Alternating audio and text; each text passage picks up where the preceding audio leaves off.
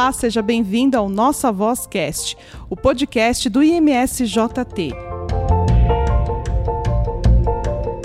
Eu sou a Renata Câmara, jornalista aqui do Instituto Meninos de São Judas Tadeu, e estamos aqui para compartilhar conteúdos formativos e temas relevantes da atualidade.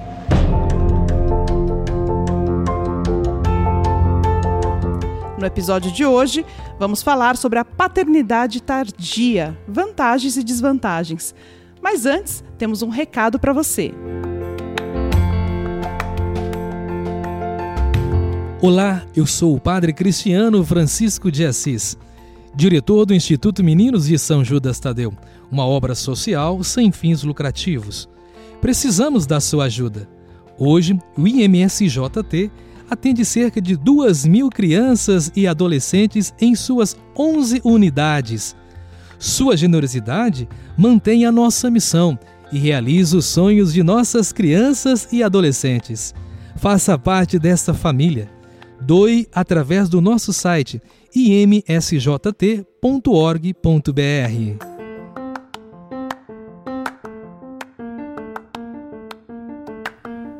Dia dos Pais chegando e hoje o assunto é paternidade. Quais são as vantagens e desvantagens da paternidade tardia?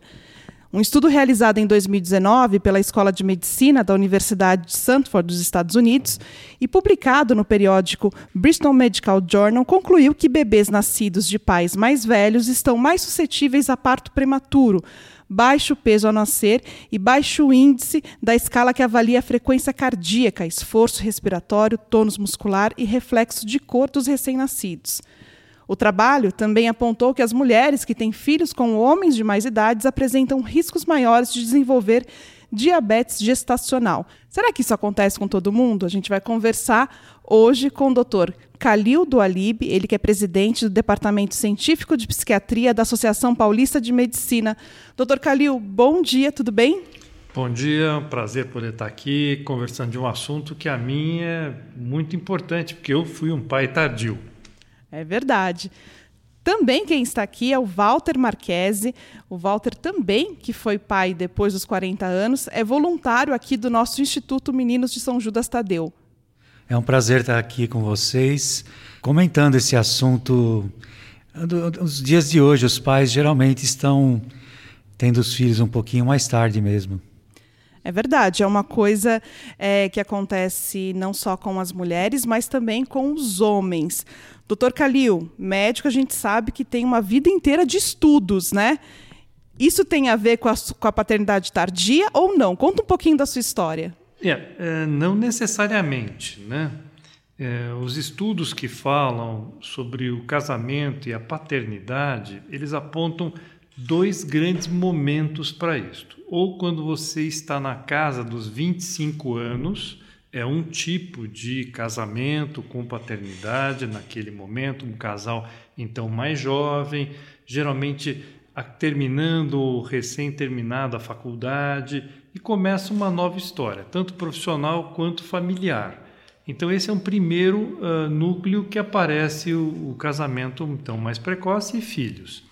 Um segundo momento é em torno de 35 anos. Tem um segundo momento, um segundo pico uh, de casamentos. Então aí você já tem geralmente pessoas que já, já, já, estão com a carreira profissional iniciada, já um pouco mais estabelecidos, e aí estão buscando agora um outro momento de formação de uma família.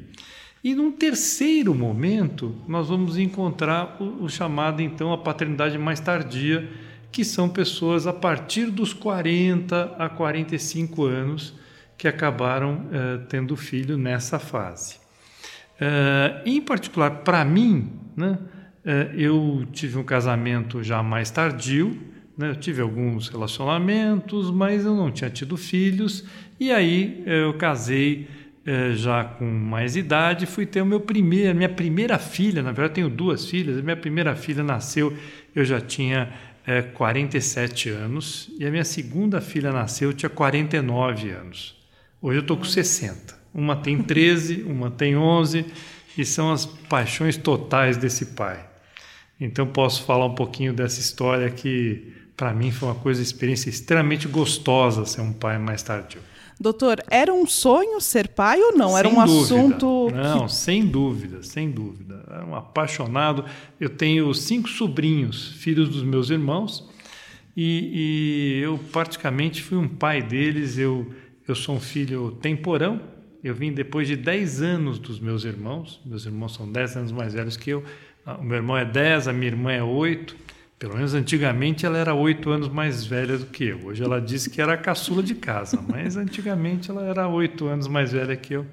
E eu tenho cinco sobrinhos que já são grandes. Eu, meu primeiro sobrinho nasceu, eu tinha 15 anos. Então eu fui um tio muito próximo. Próximo, né? né? Uhum. Fui um, então eu estava com 20 anos e já tinha meus cinco sobrinhos e participei muito da vida deles. Então eu brinco que eu tive uma primeira leva de filhos, né? Que são quem, sobrinhos. Meus sobrinhos, com quem eu jogava bola e era o tio mais próximo deles. E agora tenho duas filhas uh, já numa outra fase da vida. E interessante, viu? Porque você está numa outra fase de estabilidade profissional, você já não tem que, pelo menos na carreira médica, o início da carreira médica, ela é marcada por você ter que ter um comprometimento muito grande com plantões, começar a tua vida, ter vários empregos. Então, eu já tive filhos numa outra fase em que eu já estava mais tranquilo, mais sossegado, tenho mais tempo. Então, desde o começo eu pude levá-las à escola de manhã, algumas vezes ir buscá-las. Então, eu pude participar mais uh, dessa história com as minhas filhas do que talvez eu pudesse participar se eu tivesse filhos aos 25 ou aos 30 anos. Teve algum medo quando é, não, falou, olha, você muito pai desejadas, isso não. não ah, entendi. E, e, eu lembro bem, né, que eu estava contando com a para minha mulher quando a gente começou a namorar e falou, vamos casar, eu falei, olha, mas eu quero ter filho logo, porque eu, eu não posso mais esperar. Eu já estava com né, 49 anos, falei, não, tem que estar filho agora, 47 anos, minha primeira, primeira filha. Então é já. Então nós vamos casar, já vamos começar a tentar já, de imediato, porque eu achava que já não tinha mais tanto tempo assim. Eu achei que aí eu seria realmente um pai-avô. Uhum. E, e, é, um pai-avô. E foi uma coisa muito engraçada, porque uh, eu sempre imaginei que eu seria o pai mais velho da, né, entre os outros pais. E quando comecei a ir em reuniões de escola, de reuniões de pais, percebi que eu já não era tão o pai mais velho as assim. As coisas mudaram, né? Vários pais já tinham, eram mais próximos e acabei ficando até amigo de muitos pais da minha idade, alguns até mais velhos. Então foi é. bem interessante. Doutor, e na, na sua história pessoal, as meninas elas nasceram com saúde, tiveram algum probleminha, alguma coisa? A primeira filha foi prematura. Uhum. A minha primeira filha nasceu um pouquinho antes, ela nasceu com menos semanas, ela nasceu de quando entrou no oitavo mês. Uhum. Então ela foi prematura e bateu com esse dado que, que apareceu na tua pesquisa aí, na certo. Universidade acho que de Stanford. Isso. Mas uh, a minha segunda filha não, nasceu a termo. Então uhum. a primeira nasceu com um pouco mais de baixo peso, né? Nasceu uhum. com menos meses, né? Mas afinal, depois teve um desenvolvimento perfeito e teve um Normal. ótimo desenvolvimento. E a minha segunda filha nós já mais velhos, aí ela nasceu com nove meses mesmo, com peso normal de nascimento e não teve nenhum outro complicado. Qual o nome das suas filhas? É a Betina, a mais velha, e Georgia, a menor. Betina e a Georgia. Agora eu quero saber um pouquinho da história do Walter Marquese, que é nosso voluntário aqui no Instituto. Walter, foi parecida a sua história com a do doutor? Você casou um pouco mais tarde? Conta um pouquinho aqui. História bem parecida. Bom, eu sou neto de italianos, né? E você imagina uma, os avós, parte de mãe, que tiveram dez filhos, família grande. São mais de 25 netos, né? Então você, como educação de pais, né, de avós, você tem aquele sonho, né, de continuar, de ter uma família, de ter filhos. Esse é o sonho, acredito, de, de da, da maioria das pessoas, né? É, porém, comigo, assim, eu tenho uma história parecida com o Dr. Calil. Por quê? Porque eu também eu tive alguns relacionamentos que não deram certo, né? Não, nunca casei antes do, do, meu primeiro casamento, aos 48, aos 46 anos, né? Conheci minha esposa na igreja, inclusive. Era um sonho eu conhecer alguém é, de Deus, e porém estava difícil, né? Aí foi até uma história engraçada. Eu fui para fazer crisma na Nossa Senhora de Lourdes e o pessoal sempre pergunta, né? Quer saber quem você é? Você é novo no, na comunidade? Você é casado, solteiro, tal, né? Eu falei não, eu sou solteiro e eu tô quem sabe à procura de uma, uma moça, né? Quem sabe alguém aqui na igreja, né? Isso depois de uns seis meses aconteceu. Conheci minha esposa na, na igreja. Depois de um ano e meio nós nos casamos aos 46 anos, como eu tinha falado, e aos 48 nasceu Santiago. E assim, antes de eu conhecer a Graziella, eu pensava, puxa, será que eu vou ficar para titio, né? A titio nem sei, porque meu irmão Você já também tinha não tem vontade filhos, de né? ser pai, você já, já tinha vontade. vontade. Mas eu não sabia se esse sonho ia ser realizado, né? Então eu estava assim meio que conformado de, então bem, não vou seguir minha filhos. vida, né? Do jeito que tá, porque é difícil você encontrar uma pessoa boa para você ter uma, uma família, criar seus filhos, né? E esse sonho aconteceu por um milagre, pela minha idade de 46 anos. É, ter o meu primeiro casamento, inclusive casamos na igreja, tudo direitinho, como, como a gente está acostumado na sociedade que, que gosta de fazer as coisas certas, né? E o Santiago acabou nascendo com, quando eu estava com 48, eu me sentindo ainda muito jovem, como hoje, ainda me sinto jovem, isso não me atrapalha em nada. Graças a Deus eu tenho uma saúde boa. Eu fico E preocupado. ele nasceu claro. bem também? Nasceu super normal. É, normal, normal, sim. com 3 quilos. Não teve nenhum problema de saúde. Até hoje ele está muito bem. Graças a Deus. Uhum. E ele está com 10 anos. Está com 10 anos. E a gente tenta seguir essa mesma educação que a gente teve no passado, né? Preocupações, tudo, né? Mas Agora que eu quero saber dos pais aqui, eu queria saber um pouco do, do Dr. Calil, que é psiquiatra, estuda a, a nossa mente humana. É, doutor, é, na sua opinião, como, como médico, né? Os pais é, que têm os filhos mais tarde, mimam mais as crianças ou não? São mais seguros de si? É, eu acho que você está numa fase muito mais tranquila da tua vida em todos os sentidos, né? Então, você geralmente é alguém que vai poder escutar mais, não só pela minha profissão, né? Acho que pela própria idade, conhecimento, maturidade, você fica alguém que conhece um pouco mais da vida, então você consegue lidar melhor com todas as coisas que acontecem. Ah, e também, talvez pela situação de ter um pouco mais de tempo e disponibilidade interna, né? porque essa disponibilidade precisa ser interna. Então, na hora que você tem uma disponibilidade interna maior e, e o desejo de ser pai, né? então ele tem que ser básico, e a partir daí você consegue, então, estar mais próximo. Então, é comum, por exemplo, eu entrar no quarto das minhas filhas e perguntar como é que foi o dia, não só querendo saber detalhes assim, mas me importando mesmo, querendo saber, conversando sobre os amigos, as amigas, interagindo mais. Então, estar mais próximo é a grande diferença que eu acho que você tem que ter como pai. Né? O pai tem que ter uma postura de proximidade, não deixar de ser pai. Nós não somos amigos, sabe? Eu tenho uma amizade, eu estou junto, eu quero saber, mas você tem uma hierarquia, você tem uma história de que você é o pai, você educa, você coloca limite, né? Mas com um pouquinho mais de tranquilidade, talvez sem aquelas explosões que talvez se eu tivesse 25 anos eu teria, né? Talvez com uma possibilidade agora de estar mais tranquilo, né? E de poder entender as fases que a criança está passando, ou que agora a minha uma adolescente e uma pré-adolescente, né? E passam pela aborrecência também. Então, não são só os pais não psiquiatras, né? Então, é uma dificuldade. Minha mulher é psicóloga, então veja, Ah, santos de casa não fazem esse milagre, viu?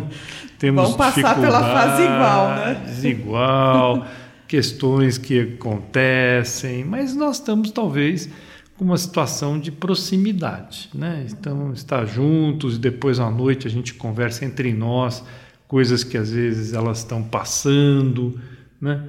Então, ontem à noite, minha mulher estava me contando uma coisa que uma das filhas contou a ela. Então, uma coisa assim de proximidade, de um poder ajudar ao outro. Então, isso é básico.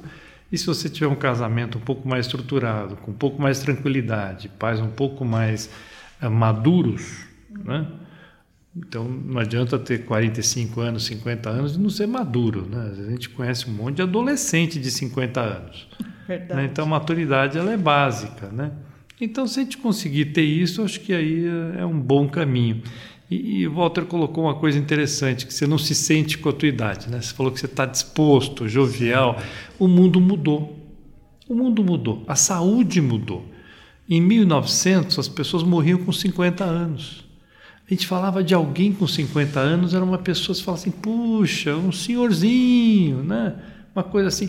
O mundo não é mais assim. Hoje as pessoas têm 60 anos, 70 anos, estão lá dispostas, ativas, com maturidade, mas também com disposição física. Nós temos melhor saúde em todos os sentidos, né? nós nos cuidamos mais. Então, com isto, essa longevidade tem aumentado. Né? Eu sou médico, a gente quando eu fiz faculdade de medicina, a gente falava de alguém com 70 anos, é um senhorzinho gagá, sabe? Nossa, nós já tem 70 anos, né? Já está quase demenciando. Hoje imagina, 70 anos está todo mundo trabalhando, ativo, tocando a vida, fazendo as coisas, né? Então o mundo mudou, a saúde mudou. Então a longevidade trouxe também essa possibilidade de conviver com os filhos também por mais tempo, por mais né, maior idade. Então, isso é uma coisa que tem sido uma boa evolução.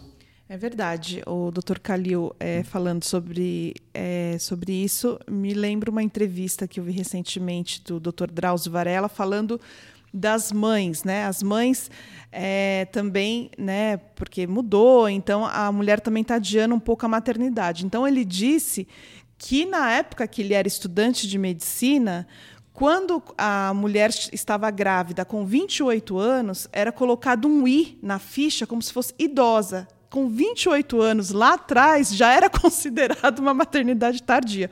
Hoje em dia, imagina, né? 28 anos, a mulher pensa em ter filhos lá por volta dos 30 e é muitas vezes perto dos 40. Um outro assunto que eu queria ver com você, Walter, que o, o doutor falou, você acha que você rejuvenesceu? Com a vinda do, do Santiago? Você acha que mudou a sua disposição, a sua mente?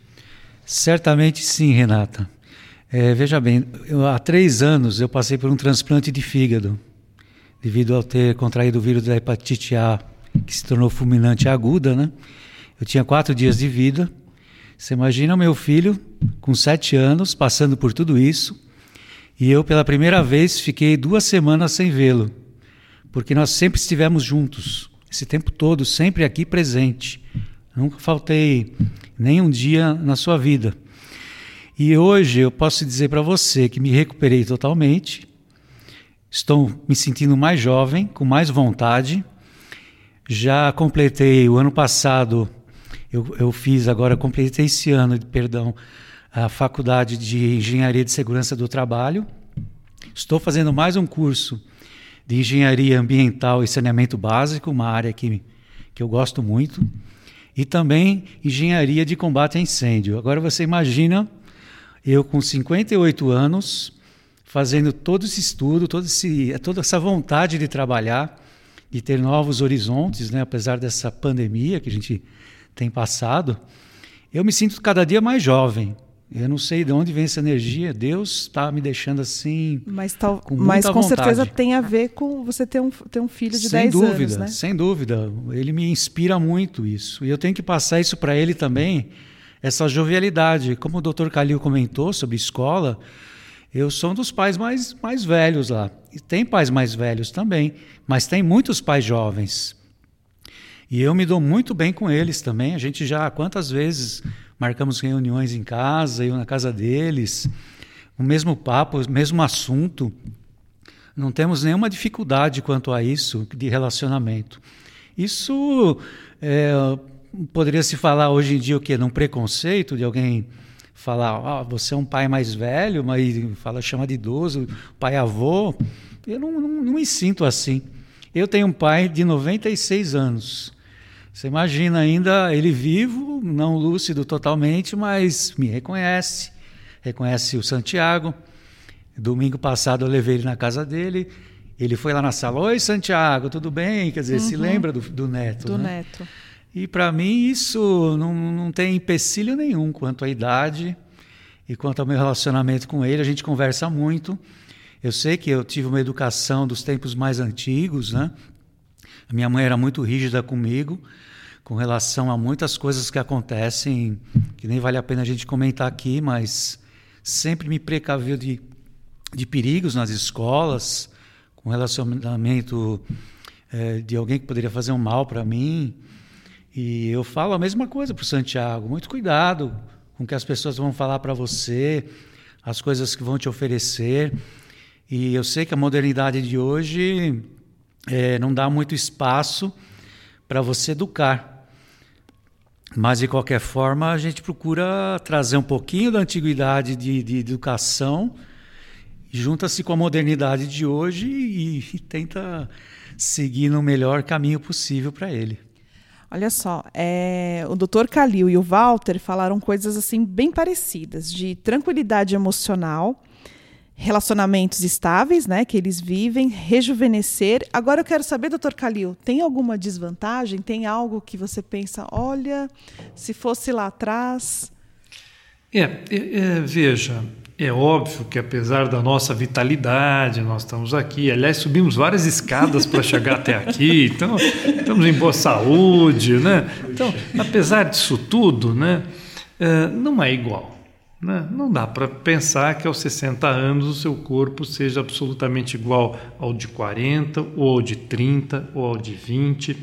Por que, que o Dr. Drauzio falou que a mulher era tida como idosa aos 28? Para né? ser mãe. É. Porque, teoricamente, na medicina, a gente aprende que as, a bacia que precisa dilatar para o feto poder passar, para a criança poder vir, ela seria ótima em torno dos 20 e pouquinhos anos, e que a partir disso fica com mais dificuldades, né? A mulher tem uma situação mais delicada de óvulos que vão envelhecendo também, aumentam riscos de algumas coisas. Então, você ser pai aos 50 é uma possibilidade, ser mãe aos 50 já fica muito raro, não é? Então, o corpo não é o mesmo. O corpo, apesar da nossa jovialidade, disposição e tal, ele não é o mesmo. Então, eu fico imaginando o seguinte: tenho duas filhas, né?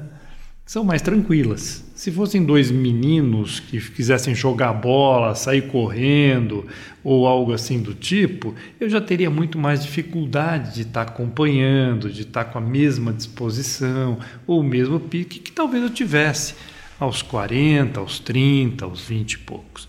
Então, tem coisas que realmente a gente tem uma diferença biológica mas a gente acaba compensando de outras formas, né? Então, é, por sorte, eu tenho duas meninas que não me exigem essa parte física tão intensa. No máximo, às vezes me pedem, a gente joga vôlei ou algo do tipo, ou anda de bicicleta, mas não é algo assim que tem uma atividade física uh, maior. Então, esta eu acho que seria a única limitação que eu encontraria. No resto, eu só vejo vantagens. Só vejo vantagem de você ter mais tempo, ter mais estrutura de vida, ter, começar a colocar as coisas que realmente são essenciais para você. Então, nós fazemos escolhas. Então, eu posso, por exemplo, eh, antes eu começava o consultório mais cedo. Quando elas começaram a ir para a escola de manhã e eu comecei a levá-las, eu comecei a deixar o primeiro horário do consultório vazio, porque eu fazia questão de poder levá-las, de estar lá, entrar com elas ali no, na escola.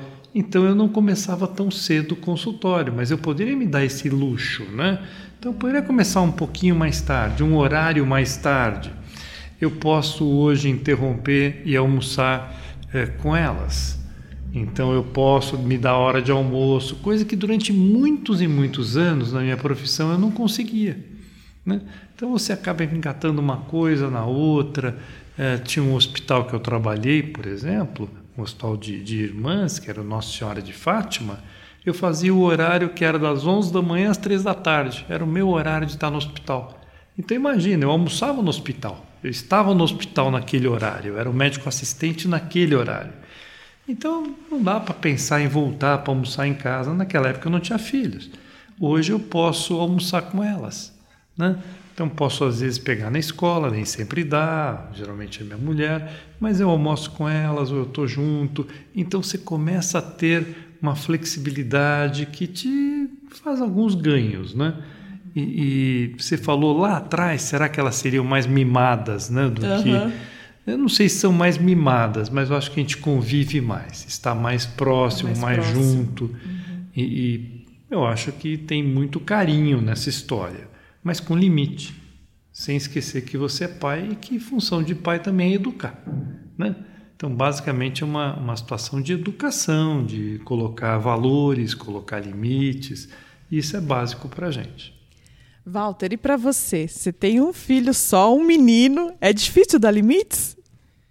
Olha, com a internet hoje, falando um monte de coisas, você tem que tentar ouvir o que eles estão ouvindo e tentar, não é combater, mas equilibrar o que eles falam, porque tem muitos exageros eles falam coisas assim, é, muitos é, não educam.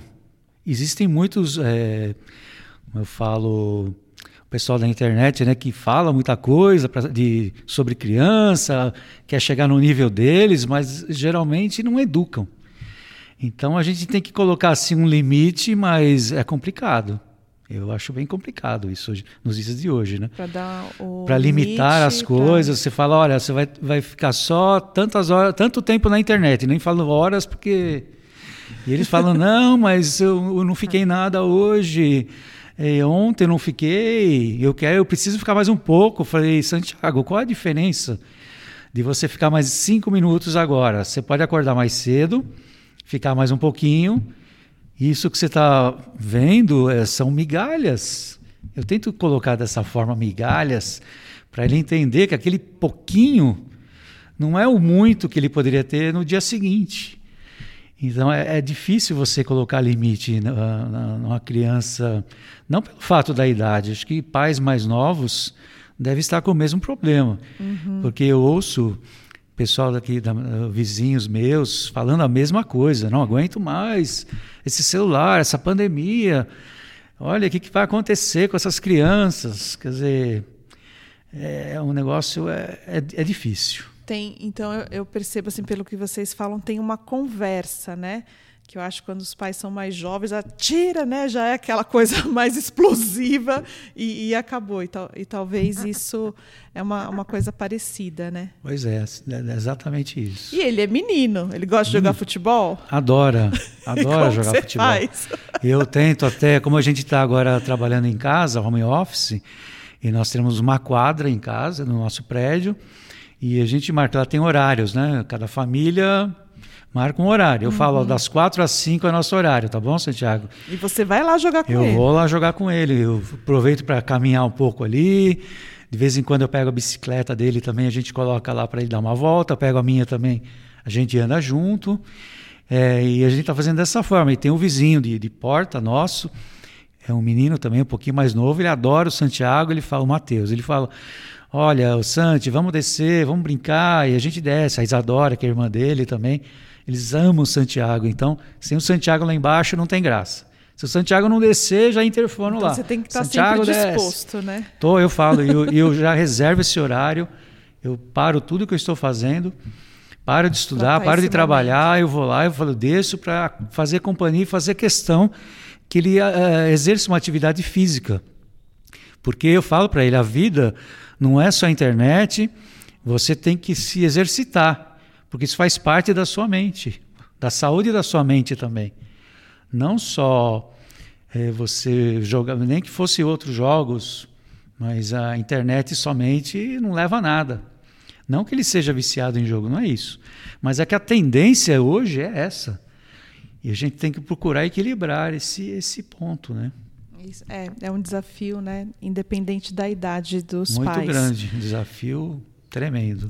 Doutor Calil, a gente está chegando ao final do nosso bate-papo, mas eu quero abrir um espaço para algo que não foi perguntado, mas que o senhor queira deixar aqui para os nossos ouvintes. Olha, eu acho que essa questão da paternidade mais tardia, ela traz exatamente você ter um pouquinho mais de maturidade. Então, isso é básico, mas isso também tem que ser conseguido por todos os pais. Né? Então, poder escutar mais. Estava lendo outro dia uma crônica que eu achei muito interessante. Ele estava dizendo que você tem muito, muito curso de oratória. Né, hoje em dia. Como falar bem, como se portar bem, como fazer uma entrevista. Né? Então tinha muitos cursos disso, mas ele disse que não via um curso de escutatória. Verdade. E, e, que isso é básico, a gente aprender a escutar. Né? Então, isso é básico, principalmente numa relação pai-filho. Né? Aprender a escutar. E, e mesmo quando ele está lá na internet, entrar para ver qual é o jogo que ele está jogando, participar, qual é o site que ele está entrando, quais são as coisas que ele está realmente fazendo, com quem que ele conversa, com quem ele não conversa. Na minha geração, a gente tinha que levar os amigos em casa. Os nossos pais nos chamavam, não, traz os amigos aqui, vem aqui, vem brincar aqui. E era uma forma, na verdade, que eles tinham para conhecer quem eram os outros amigos e quem eram os pais dos amigos, de qual família que vinham e tal. Isso era uma coisa extremamente importante para saber a formação. Hoje, como é tudo mais virtual, nós temos que entrar nesses sites, entrar, participar, estar tá junto, escutar o filho, sabe? E participar e estar tá junto com ele. Acho que isso é básico e essa é a, talvez a grande questão que eu acho que se coloca para todos os pais hoje em dia. Tá certo. Doutor, se alguém quiser entrar em contato com o senhor, o senhor está nas redes sociais? Ah, muito pouco nas muito redes pouco. sociais. tem um e-mail, um telefone. É, tem um e-mail. O, o, meu e-mail é o Calil do Ailib, é o meu nome inteiro, arroba uol.com.br, é o meu e-mail. Calil é K-A-L-I-L-D-U-A-I-L-I-B-I. Calil do Ailib, arroba uol.com.br. Tá certo, doutor. Muito obrigado. Um excelente Dia dos Pais, né? Obrigado. Ao lado da Betina, ao lado da Geórgia, né? Que o senhor seja aí muito feliz aí conversando muito com essas meninas, que tem um domingo aí espetacular. Walter, muito obrigada pela sua presença, pela é, você contar um pouquinho da sua história com o Santiago, também que você tenha um domingo excelente ao lado da sua família, ao lado de Santiago. Muito obrigado pelo convite. E a todos os pais, um feliz Dia dos Pais. Ao senhor também, doutor Calil. Um Opa, prazer ter nós, participado Walter. com o senhor Prazerzão. nessa reunião. Tá certo. Muito obrigado aos nossos entrevistados. A gente conversou com o Dr. Calil Dualib, ele que é presidente do Departamento Científico de Psiquiatria da Associação Paulista de Medicina, e também com o Walter Marquese. O Walter, que é nosso voluntário aqui no Instituto Meninos de São Judas Tadeu. Muito obrigada pela sua companhia. Você ouviu o Nossa Voz Cast, o podcast do IMSJT.